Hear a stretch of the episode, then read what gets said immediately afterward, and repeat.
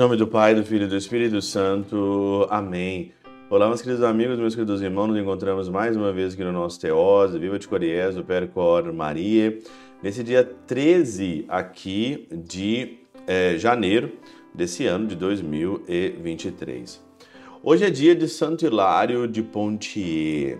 Eu, particularmente, gosto muito de Santo Hilário de Pontier, porque é um grande filósofo, ele escreveu coisas maravilhosas sobre a Santíssima Trindade e ele muitas das vezes está aqui na Catena Áurea com os seus ensinamentos. Então nós vamos pedir hoje a intercessão de Santo Hilário de Pontier para que nós possamos então aí também é, chegar à sabedoria que ele tinha da interpretação da palavra, que esse é o nosso objetivo, né?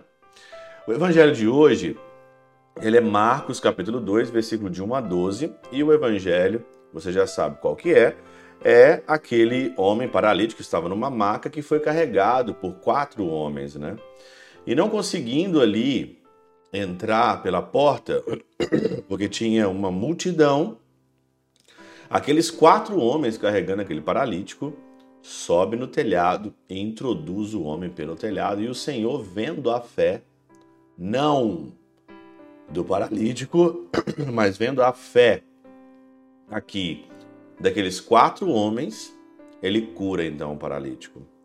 E aí então o comentário aqui, o comentário é sensacional. Aqui o pseudo Crisóstomo diz o seguinte aqui, ó: Não disse a fé do paralítico, mas daqueles que o levavam. Com efeito, acontece algumas vezes que alguém recupere a saúde pela fé de outrem pela fé dos outros.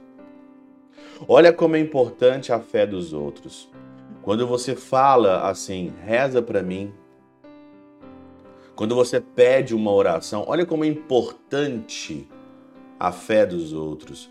Quando você está num momento de perigo, quando você está num momento de solidão, num momento de desespero.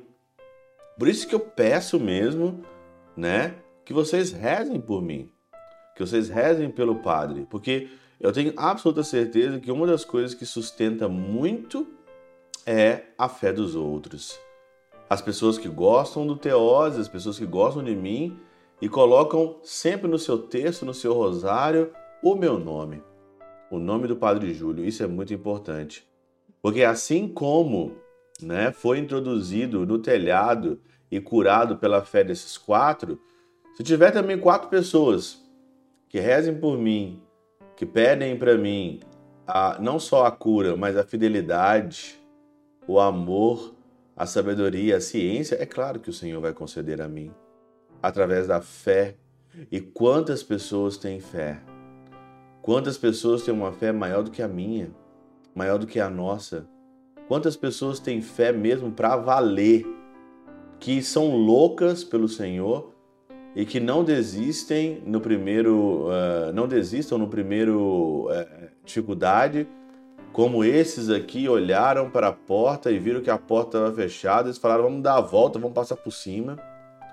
Olha como que é importante a fé dos outros. Mas São Beda diz ainda, deve-se observar seguramente como quanto é eficaz diante de Deus a fé própria de cada um uma vez que foi tão forte a fé alheia a ponto de, repentinamente, levantar-se um homem inteiro, salvo interior e exteriormente, das faltas serem a uns perdoadas pelo mérito dos outros. Pelo mérito dos quatro homens, o paralítico foi levantado tanto no interior como no exterior, como diz aqui São Beda, pela fé dos outros, pelo mérito dos outros, e agora aqui ele fala de méritos. Pelo mérito dos outros, os outros também podem ser salvos.